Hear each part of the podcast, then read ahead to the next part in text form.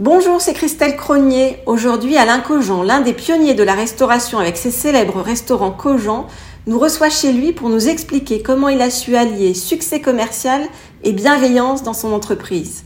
Il va aussi nous parler de son ouverture à la spiritualité et la communication avec l'au-delà qu'il raconte dans son livre Nourriture céleste. Bonjour Alain. Bonjour Christelle. Vous êtes un patron euh, lunaire, on va dire.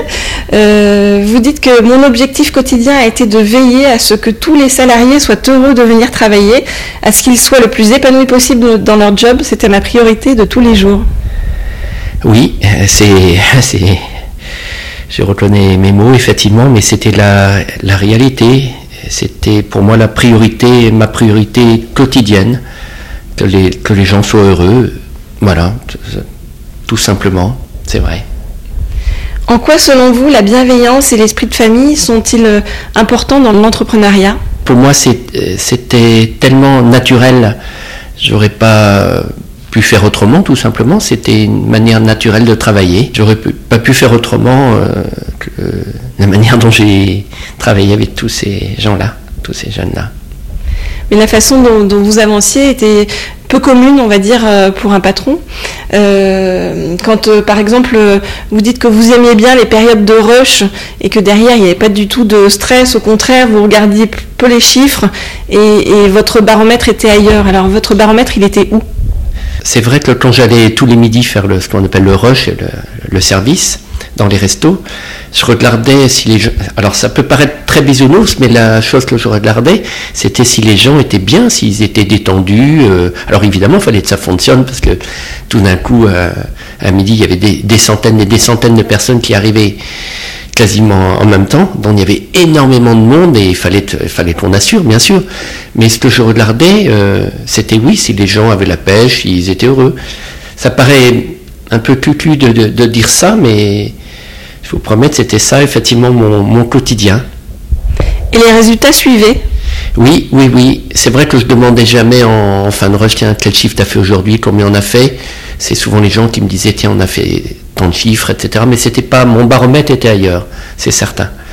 C'était l'entreprise que j'ai gérée pendant une vingtaine d'années, c'était, comme je l'ai dit dans le livre, c'était, pour moi, c'était pas vraiment un business, c'était plus un, un moyen d'expression qu'un véritable business. C'était c'était pas ça qui m'attirait dans l'entreprise, du tout même. Pourtant, ça a été un business qui a cartonné euh, par la suite.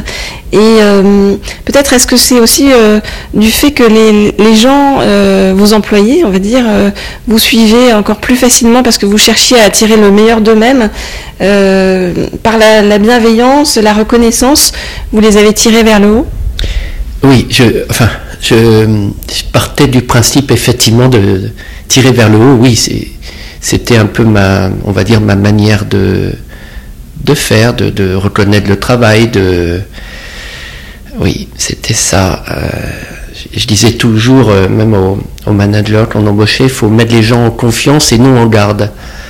Et les mettre en confiance, parce que quand on met quelqu'un en confiance, ça, y est, on, on allume une mèche. Enfin, moi, c'est ce qui m'est arrivé en tout cas. Euh, mettre en confiance, euh, voilà, là, c'est là que les portes s'ouvrent, à, mes yeux en tout cas. Et quand on met en garde, euh, attention, on fait gaffe, attention, bah, c'est là qu'on se, comme je disais, c'est ce qui m'est arrivé beaucoup à l'école. quand on met en garde sans cesse, ben, on n'apprend pas à être bon, on apprend à éviter l'engueulade, ce qui était ma spécialité à l'école. Ne pas, la matière m'intéressait peu, c'était éviter de me faire engueuler l'inverse de ce que j'ai fait après, effectivement, dans l'entreprise. C'est vrai. Vous preniez des décisions collégiales avec vos, collaborateurs, donc euh, vous n'agissiez pas comme un, comme un patron qui impose. Non, du tout, du tout, du tout. C'est vrai.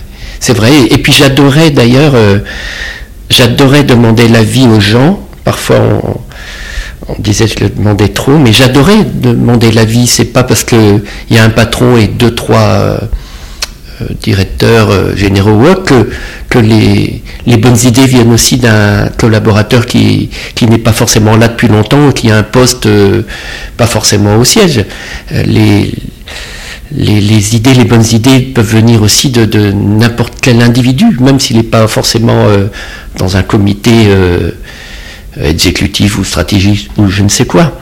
Oui, c'est vrai, je demandais l'avis, c'était très, comment on dit? Collégial. collégial, voilà. Oui, c'était très collégial. Et c'était un bonheur pour moi de, que ça fonctionne comme ça.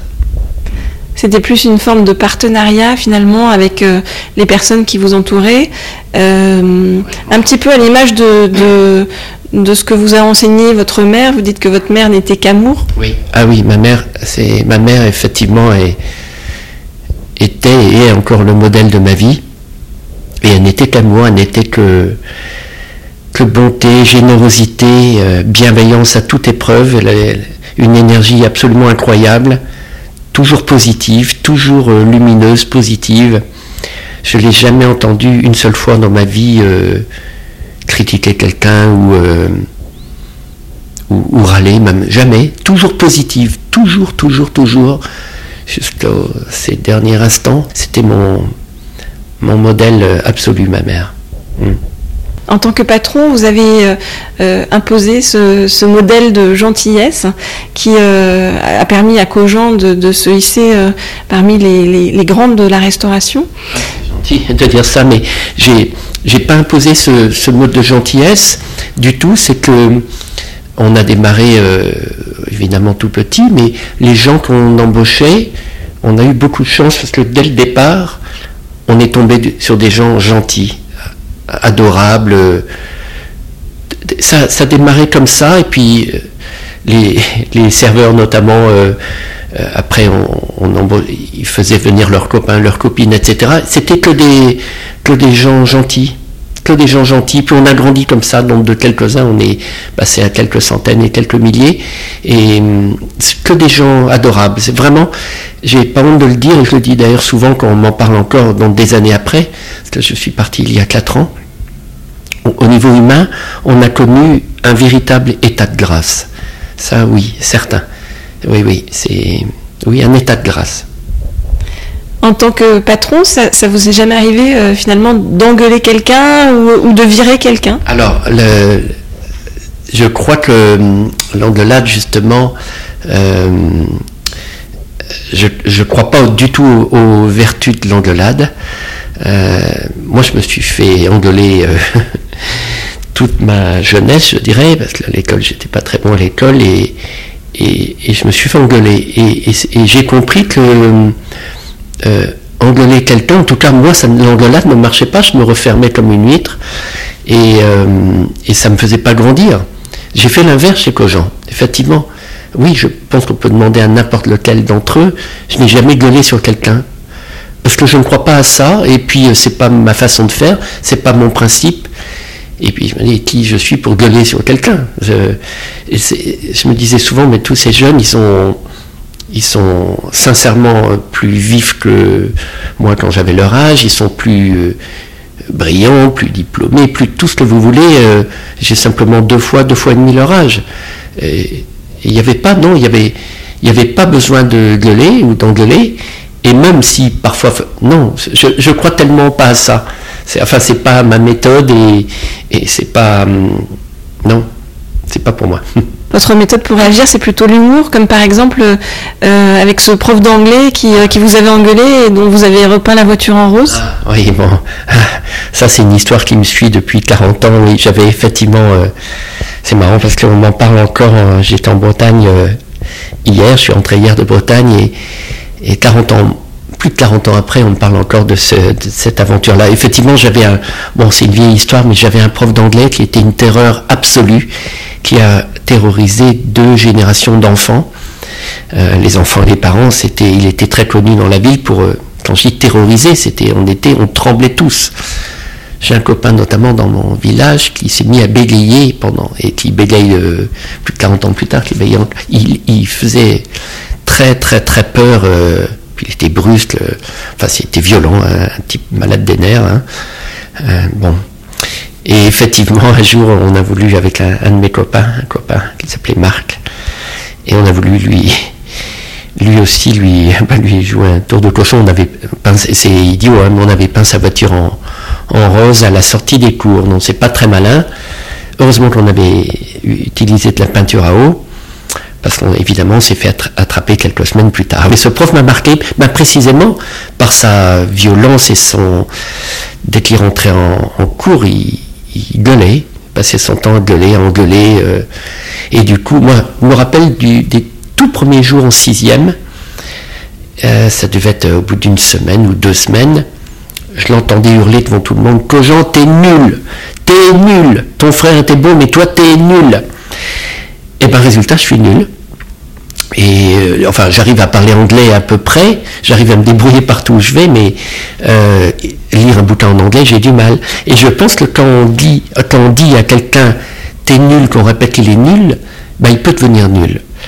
Et inversement, quand, on tire vers le haut, c'est pour ça, c'est marrant, il y a peut-être un lien entre tout ça, mais quand on tire vers le haut, quand on encourage, on peut devenir bon dans son domaine. Je suis convaincu que plus on dit à quelqu'un t'es nul ou t'es nul, tu, peux c'est presque un, j'ose pas dire un sort, mais c'est une, prophétie en tout cas. L'humour et la bienveillance, c'est pas forcément euh, toujours ce qu'on met en avant dans les entreprises aujourd'hui. Euh, il y a des impératifs de, performance, et vous, quelque part, vous montrez que ben, on peut faire les choses autrement. Euh, il, y avait par exemple très peu de turnover dans votre entreprise. Oui, oui, oui, oui, dans le, surtout au siège. Alors dans, dans les restos, il y en avait forcément, et c'est naturel puisque c'était souvent des, la main des étudiants ça, ça tourne bien sûr. Et au siège, donc le turnover était nul ou quasi nul. Les gens ne quittaient pas le siège. il y a eu beaucoup de, bouche à oreille aussi parce que vous, il y avait une chose qui était importante pour vous, c'était la, qualité des produits sur lesquels vous ne faisiez pas de, concessions. Oui, c'est vrai qu'on a, on avait été, on était réputé pour ça. On était intransigeant sur les produits, c'est sûr. Donc pour ça, on ouvrait peu de restaurants aussi, euh, ce qui permettait de maîtriser la, qualité des produits, la manière de les fabriquer. On aurait pu euh, aller beaucoup plus vite et en, faisant différemment, mais on était euh, très très à cheval euh, là-dessus. Vous dites que pour euh, une entreprise, ou en, l'occurrence votre entreprise, ce qui était important, c'était justement de ne pas aller vite, euh, mais d'aller à son rythme pour pouvoir progresser le mieux possible. C'est ce qui s'est passé? Effectivement, on n'ouvrait pas énormément de restos. Pour moi, c'était déjà beaucoup parce qu'on en ouvrait deux par an. Donc c'est déjà beaucoup, deux, deux par an. Mais j'avais pas envie de faire plus, d'ouvrir davantage, oui, c'est vrai. Ni de faire de franchise d'ailleurs on a eu des, c'est en milliers de demandes de franchise. Et c'était incroyable le nombre. Tous les jours, on en avait plusieurs. Et ça pendant 20 ans, mais j'ai toujours refusé de faire ça. Parce que comme ça, on maîtrisait le, à la fois la préparation et aussi l'ambiance dans les restaurants. Comment s'assurer qu'un franchisé va être euh, convenable et gentil avec ses équipes et voilà, c'était maîtriser les choses. Voilà. Il y avait combien de, de restaurants Cogent lorsque vous avez quitté l'entreprise? 34. Sur votre parcours aussi, il y a, quelque chose qui m'a frappé, euh, c'est que vous dites que le nom n'existait pas. C'est-à-dire que vous essayez toujours de contourner les choses pour avancer. Je, crois que j'ai jamais dit non quand on me demandait quelque chose. Je me rappelle d'une d'une fille notamment, c'est marrant, ça me vient à l'esprit maintenant, qui, euh, dit tiens là j'ai besoin de demander un rendez-vous, une fille, une fille super. Euh, j'ai besoin, écoute, j'ai besoin de te voir. Alors voilà, voilà ce que j'ai envie de te demander. Et, je lui dis oui. Et elle me dit, mais tu sais même pas ce que je ce que je vais te demander. Et je me rappelle lui avoir dit, mais je te dirais oui. Parce que je savais très bien que c'était, ils étaient tellement sérieux et responsables que si elle me demandait quelque chose, je savais qu'elle aurait anticipé le fait. Là, il, se trouve que c'est, ça me revient maintenant, mais c'est une fille qui voulait partir, une fille super. Elle voulait partir un an en Australie. Elle avait un poste important. Elle voulait partir un an. Et donc j'avais dit oui avant qu'elle me dise je, vais quitter mon job pendant un an. Je savais que si elle me demandait quelque chose, je ne savais pas que c'était ça, mais je savais qu'elle aurait anticipé ou les gens étaient tellement sérieux, responsables, gentils, adorables que si on me demandait un truc, c'est que oui, c'était oui. C'est vrai que ça, paraît bizarre de résumer tout ça en quelques mots là, mais effectivement, euh, je lui dis oui pour qu'elle ait puis elle est passée un an en Australie, puis elle est revenue à son poste, euh, voilà. oui, je disais pas non, c'est vrai. Quand on est une entreprise, évidemment, au fur et à mesure, on doit faire des choix pour, euh, pour s'étendre, euh, pour, pour grandir. Est-ce que vous pensez que c'est bon ou pas, en fait, de, de faire entrer des investisseurs, des fonds d'investissement, etc. Est-ce que c'est bon, juste? Est-ce que c'est bien? Il y a différents types de fonds. Il y a des fonds très très durs voire violents. Il y a des fonds plus, plus normaux, je dirais. Euh, quand on se lance, euh, on a besoin d'argent. La banque ne suffit pas, les, petites économies ne suffisent pas, un prêt bancaire ne suffit pas, donc parfois il faut aller voir des financiers. Le, problème d'une manière générale, c'est que les financiers ont un objectif qui est souvent différent du fondateur d'une boîte. Euh, euh, un fondateur va penser à l'essence même de sa boîte,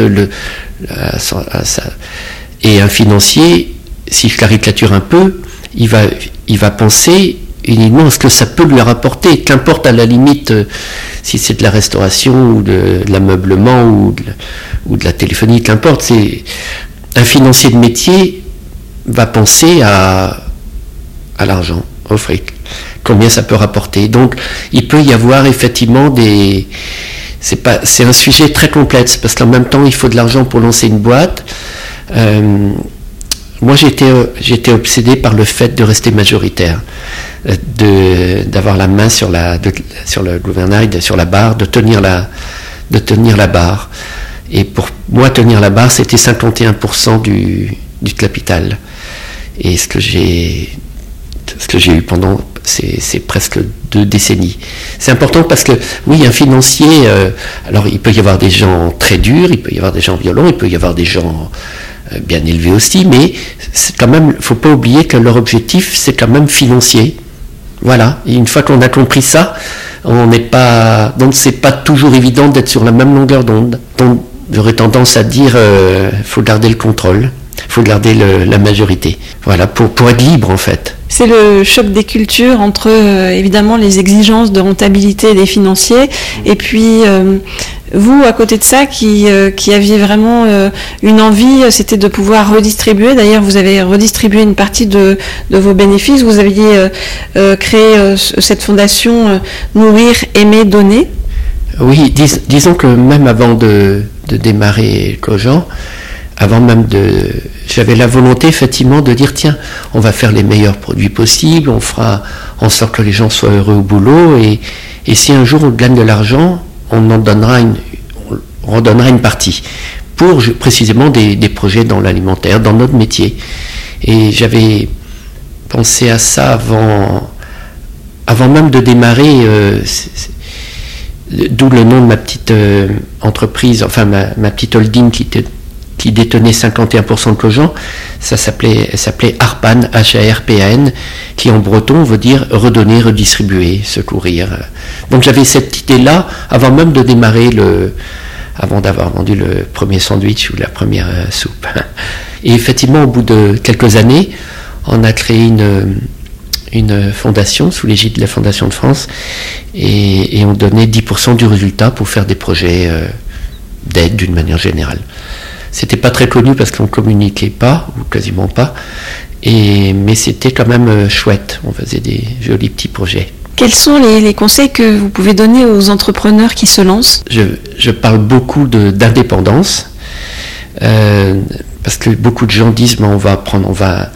faut faire attention quand on fait rentrer un fonds, en tout cas, euh, il faut encore une fois garder la majorité, parce que sinon le projet qui est très beau au départ, peut être euh, dirigé par une logique financière. Tandis que si on a 51% du capital, on est quand même le patron. On peut avoir de la pression, bien sûr, mais on peut dire non. On peut... Donc, quand on se lance, à moins d'avoir un projet euh, qui est de gagner du fric, bon là, comme ça, les deux parties sont en phase. Mais euh, sinon, c'est de, de garder la main, c'est toujours pareil, garder le contrôle, c'est ça, et ne pas aller trop vite. Alors je suis pas un spécialiste, hein, j'ai fait une entreprise, je suis pas du tout spécialiste, mais je dirais d'aller à, son rythme, de ne pas aller. Euh, j'avais des, copains ou des confrères qui, ou, plutôt des gens que je voyais en entretien souvent qui me disaient voilà on va ouvrir un restaurant, euh, 5 l'année prochaine, la franchise l'année d'après et l'international en année 4. Et ça me paraît, voilà, ça, ça me paraît, euh, disons, ça me paraît déconnant de vouloir aller trop vite. Trop, cette obsession d'aller trop vite, oui, je trouve c'est pas. Enfin, ça m'attire pas en tout cas. Donc, moi, on m'a souvent dit, oh, c'est trop lent, deux restaurants par an pendant 18 ans. oui, ça peut être, euh, ça peut paraître lent, mais en même temps, c'était harmonieux. On avait des bons produits et tout le monde le savait. Tout le monde savait qu'en allant manger chez Clojon, c'était bon. Tout le monde savait que le service était agréable, les jeunes étaient adorables. Alors évidemment, j'en ai pas ouvert 100 ou 300, euh, que 35, mais c'était bien. Donc pourquoi aller plus vite? C'était et souvent des, des gens, j'ai l'impression, veulent aller vite, vite, vite, vite. Mais oui, pour aller vite, faut, bah, faut ben, on, s'éloigne de son métier de base. On est dans le développement et dans la levée de fonds, etc. Enfin bref, je suis pas spécialiste, mais je dirais de, rester indépendant si on a une belle idée, et si on aime le projet, rester indépendant le plus possible et puis euh, choisir le rythme dans lequel on est à l'aise. Il y a aussi un petit peu de visualisation créative chez vous. Euh, quand vous avez commencé, vous dites que vous ne regardiez que la beauté du projet, que finalement vous n'aviez pas euh, les sous pour le faire au départ, mais que vous saviez que vous les trouveriez. Je pensais, je pensais le projet dans, il n'était pas né, bien sûr, il était que dans ma tête, mais j'y pensais de manière positive, que positive. Et donc le projet existait déjà. Oui, quelque part il existait, c'était pas concret, mais il existait dans ma tête. Et comme je savais que c'était un beau projet, j'avais pas de doute sur le fait qu'il allait voir le jour. Ce qu'on, peut voir euh, chez vous, c'est euh, la quête de, sens, le partage. Euh, est-ce que c'est ça qui, selon vous, doit driver les entrepreneurs de demain? Oui, le partage est un thème qui me plaît et je crois beaucoup en ça. Après, chacun fait comme il le sent. Comme il le sent, mais c'est vrai pour moi, je me disais, il n'y a pas de raison euh, des, des, gens qui ont beaucoup bossé, qui ont été euh, formidables, intègres, etc. Euh, ben, évidemment, il faut partager. S'il y a une richesse à un moment donné, il faut la partager, bien évidemment. La question ne se posait pas pour moi. Alors vous êtes un patron, on va dire on a compris, différent déjà dans, votre façon de manager les gens, mais euh, encore plus différent parce que vous êtes euh, euh, beaucoup ouvert à l'invisible ces dernières années. suite à la mort de votre maman Oui, je suis ouvert à l'invisible parce que il est, j'ose pas dire qu'il est aussi présent que le visible, mais quelque part si, bien sûr. C'est un vaste sujet, mais je crois notamment la survie de la conscience. Je pense que la mort telle que on l'entend généralement n'existe pas. Alors, euh, enfin, la mort n'est que physique. Je pense que dès qu'on meurt, évidemment, le, corps euh, fout le camp, c'est sûr, mais la conscience survit, et je dirais même qu'elle euh, s'interrompt sans doute pas du tout. Et j'oserais dire que j'en ai eu la preuve. Les gens qu'on a aimés ne partent pas dans le néant. Euh, une vie continue, une vie continue. Dans la tête des gens, la conscience est, on va dire, logée dans le, cerveau, dans le cerveau. Ce qui est sans doute le cas d'ailleurs pendant qu'on est vivant. Mais, mais quand on meurt, le cerveau meurt évidemment, mais pas la conscience. La conscience est une sorte d'abri. Euh, le cerveau est une sorte, pardon, de d'abri de la conscience pendant qu'on est en vie. Quand on n'est plus en vie, quand on meurt, le cerveau meurt, mais pas la conscience. La conscience peut être, entre guillemets, logée dans, l'âme, en tout cas. Elle, euh, évidemment, elle est plus dans le cerveau. Donc la conscience demeure, ça j'en suis certain. Et vous dites que vous avez eu des preuves. Euh, c'est à travers des, des, signes, des conversations euh, médiumniques avec votre maman? J'ai eu la... Quand ma mère est partie, j'ai eu le réflexe d'appeler un, un très grand médium en Bretagne. Euh, j'ai eu, eu ce réflexe-là. Effectivement, le lendemain de l'enterrement de ma mère, j'ai appelé ce fameux médium qui s'appelle Alain-Joseph Belay. Euh, et j'ai pris rendez-vous avec lui et il m'a donné, il m'a dit oui, pas de problème. Il connaissait pas mon nom, hein, j'avais dit je m'appelle Alain de Paris. il connaissait absolument rien de moi. Il ne savait pas si j'étais, comme je disais, marin-pêcheur au Guilvinec ou, euh, ou taxi à, Lyon ou coursier à Paris, il connaissait rien de moi. Et il m'a donné un, rendez-vous un an et demi plus tard, ce qui me paraissait une éternité. Moi j'avais envie d'un rendez-vous, euh, peut-être pas le lendemain, mais dans la semaine. Et il me dit pas avant 18 mois. Je dis merde. Et j'ai attendu ces 18 mois, mine de rien, ça m'a fait tenir. Et quand, il, quand je l'ai vu, euh, c'est incroyable les messages que j'ai eus de, je vous en, enfin, je pourrais en donner des dizaines et des dizaines. Hein.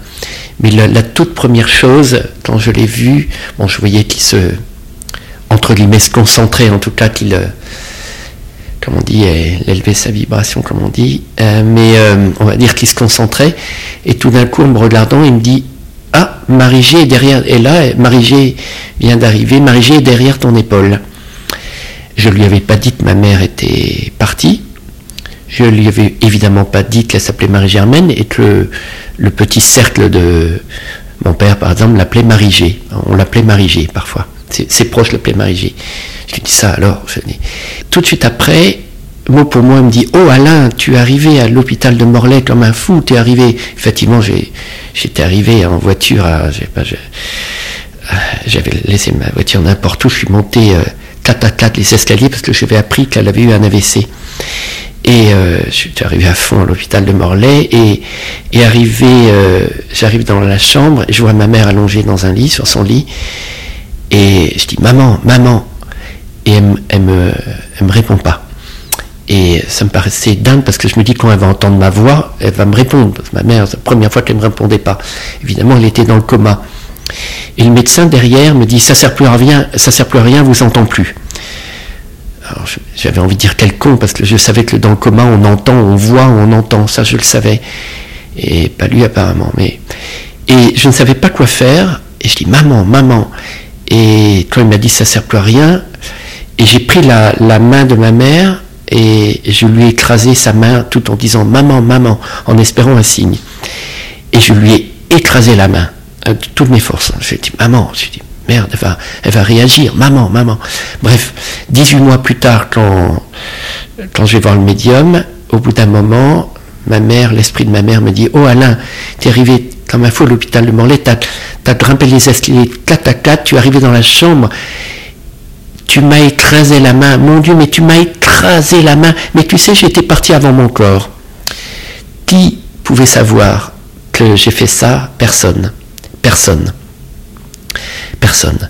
Et après, elle m'a raconté tout ce que j'ai fait après. Euh, mais c'était. J'ai reçu des messages, mais tellement précis, c'était pas des messages euh, coucou, je suis encore en vie, tout va bien, ne t'inquiète pas, mon petit chéri, je suis encore en vie, tout va bien. Non, c'était des messages extrêmement précis. Et j'en ai eu euh, des dizaines et des dizaines, à tel point que alors je me suis beaucoup intéressé à, la médiumnité. Je me dis, mais c'est complètement dingue, c'est incroyable. J'ai rencontré un autre médium à, Paris qui est brillantissime aussi, Henri Vigneault, j'ai rencontré Lionel Del, j'ai rencontré ces trois médiums. Et euh, peu de temps après la, enfin, deux ans après le départ de ma mère, et c'était bluffant, c'était euh, incroyable, c'était inimaginable. Je me rappelle, enfin je pourrais en parler des heures et des heures, mais à l'instant, je me rappelle d'un un jour, je me baladais euh, et euh, je me baladais dans la rue et tout d'un coup, je sens du chèvrefeuille. Et ma mère adorait le chèvrefeuille. Je fais mécaniquement trois quatre pas en arrière sans me retourner, deux trois pas en arrière. Je sens le chèvrefeuille à plein et je pense à ma mère. Je me dis ah, j'aimerais bien qu'elle sente ce, ce parfum euh, qu'elle adorait.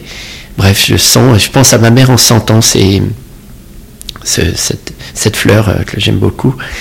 Et euh, quelques mois plus tard, euh, quand j'ai revu, c'était Henri Vigneault, il me dit Oh Alain, tu as, elle me dit, t'as senti le, t'as rempli tes poumons en respirant le chèvrefeuille parce que tu savais que j'adorais son parfum. Je l'ai senti. Merci, j'ai bien senti. Enfin, c'est, c'est, là, c'est un deuxième exemple, mais j'en ai eu des dizaines et des dizaines, tous bluffants autant les uns que les autres. Donc ça m'a, je me suis intéressé à la médiumnité et, puis j'ai eu, il n'y avait pas que de la médiumnité, j'ai eu des signes aussi, des signes très forts. Euh, évidemment, ce qu'on appelle les synchronicités, et évidemment, ça ne peut pas être euh, le hasard. Alors certains, une personne peut-être très euh, cartésienne pourrait dire ah oui quel hasard effectivement non non non il y a des synchronicités qui sont tellement tellement dingues. J'étais un, jour je ne suis pas religieux, mais j'aime bien aller dans les églises. Et euh, un jour, je vais, euh, je vais à l'église Saint-Germain-l'Auxerrois, parce que j'avais un resto qui était place du Louvre. Et euh, je vais à l'église Saint-Germain-l'Auxerrois, je rentre et puis je, pour allumer une bougie. J'aime bien allumer des cierges, des bougies dans les églises. J'allume ma bougie en pensant à ma mère, et en face de la bougie, je vois une photo de Sainte Thérèse de Lisieux. Je vois son regard perçant, une photo noir et blanc, et en allumant ma bougie, je me dis, je la regarde, je me dis, tiens, quand même, Sainte Thérèse, j'entends parler de Sainte Thérèse depuis que je suis petit à l'école. On entendait parler de Sainte Thérèse de Lisieux. Je me rappelais même qu'en primaire, donc je devais avoir 6, 7, 8 ans, 9 ans peut-être, euh, on parlait d'elle souvent, Sainte Thérèse, et je sais qu'elle avait écrit un livre qui s'appelait Histoire d'une âme. Je me souvenais de ça. Donc je me souvenais de ça 50 ans plus tard. Et euh, j'allume ma bougie, je pense à ma mère, et en partant, je me dis, tiens, j'ai le temps, euh, je vais aller à la FNAC, je vais acheter ce, bouquin-là, que j'ai jamais lu, Histoire d'une âme de Sainte Thérèse de Lisieux. J'arrive à la FNAC, et avant d'aller au rayon spiritualité que je connais bien, c'est tout de suite à gauche, je me dis tiens, je vais acheter aussi le livre d'une copine qui a, je, vais faire d'une pierre deux coups, je vais acheter un autre livre, qui s'appelle euh, Les marques positives. Euh, c'est une copine qui a écrit ça dans le domaine de la RSE, développement durable, tout ça. Et euh, je demande au, vendeur à la FNAC où se trouve le rayon marketing, entreprise, tout ce rayon où je mets jamais les pieds. Et il me dit tout au fond à droite. Et j'avais jamais mis les pieds dans le rayon euh, entrepreneuriat, finance, marketing, tout ça. Bref, j'arrive euh, et tout d'un coup je vois une pile de livres, euh, les marques positives, Elisabeth Laville. Donc je, vais prendre son livre et qu'est-ce que je vois poser? J'ai même pris une photo posée sur la pile de livres en rayon économie business, posée sur le marque positive, le petit livre, Histoire d'une âme, Sainte Thérèse de Lisieux, posé je me suis dit, putain, j'ai dit, c'est pas possible. C'est, enfin, et en même temps, j'étais surpris et en même temps, pas totalement surpris. Pas totalement surpris. Donc j'ai acheté les deux livres. Euh, je me dit, quand même, c'est incroyable. Et j'ai eu plein de synchronicités comme ça au départ de, ma mère. Et, et j'ai continué à avoir d'autres messages en médiumnité. Alors maintenant, je consulte plus vraiment parce que j'ai eu la preuve absolue de, Je pourrais donner tellement d'exemples de, même de dialogue. De dialogue. J'ai même eu euh, mon père d'ailleurs. Je me rappelle qu'un jour je vais, euh, je vais voir le médium là pour avoir essayer d'avoir un message avec ma mère. Et avant, euh, avant qu'elle intervienne, que son esprit intervienne, c'est mon père. Et je pense, j'aimais mon père, mais je pensais pas lui en allant voir le médium. Et puis il m'a dit des mots tellement précis, je peux vous garantir c'était bien lui qui parlait. Euh, quand j'ai entendu ces mots, c'était bien lui. Et il m'a dit à la fin, bon, je sais que c'est pas pour moi que tu viens, c'est pour ta mère. Et, ma mère est intervenue.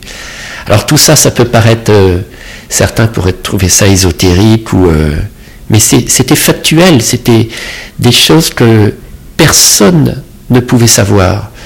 Personne au monde pouvait savoir, à part moi, et c'est prodigieux. Donc, en fait, j'ai écrit ce livre pour ça. Pas en fait, on a beaucoup parlé d'entreprise, mais euh, c'était pas le plus important dans les livres. J'ai écrit ce livre pour donner espoir aux gens qui sont dans le deuil, parce que on est tous amenés tôt ou tard à connaître le deuil. Parfois, c'est épouvantablement dur. Parfois, c'est mais il n'y a rien de pire dans la vie. De perdre un être aimé, il n'y a rien de pire, c'est l'horreur. Et, et, ça touche tout le monde. Et je me dis, euh, qu'est-ce qu'on fait quand on est, euh, quand on est dans le deuil euh, ça peut, à part d'être immensément malheureux, de pleurer, de, ça, peut entraîner des dépressions, voire pire. Et qu'est-ce qu'on qu'est-ce que qu'est-ce qu'on peut faire? Aller voir un, médecin, son médecin qui fait un peu son rôle de psychologue, qui fait du mieux qu'il peut, qui, soulage, qui fait et puis qui au bout d'un moment, si ça va pas du tout, peut prescrire des antidépresseurs ou des anxiolytiques, bien sûr, mais je me dis que un contact avec une preuve de survie, et pas simplement coucou, t'inquiète pas, je suis encore là, mais une vraie preuve de survie avec un, un être aimé disparu, peut éviter justement de prendre des antidep ou des anxios.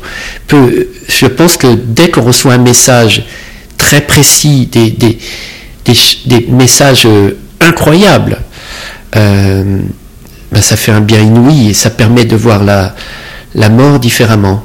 Voilà. Moi, ça m'a fait un tel bien que je me suis dit, merde, il faut, il faut que je le fasse savoir. Euh, alors je suis pas un spécialiste de la médiumnité ou de l'ésotérisme, je suis pas un spécialiste du tout. Au contraire, je suis un monsieur tout le monde qui a eu la chance d'avoir cette ces preuves de survie. Et le message le plus important, c'était de donner espoir aux gens qui sont dans le deuil. Alors j'ai forcément depuis toutes ces années, j'ai rencontré des gens qui ont été touchés par le deuil, qui ont été euh, confrontés au deuil, et dont certains très cartésiens en parlant de, médium, euh, j'imagine que plus d'un a dû dire mais qu'est-ce qu'il c'est quoi cette connerie?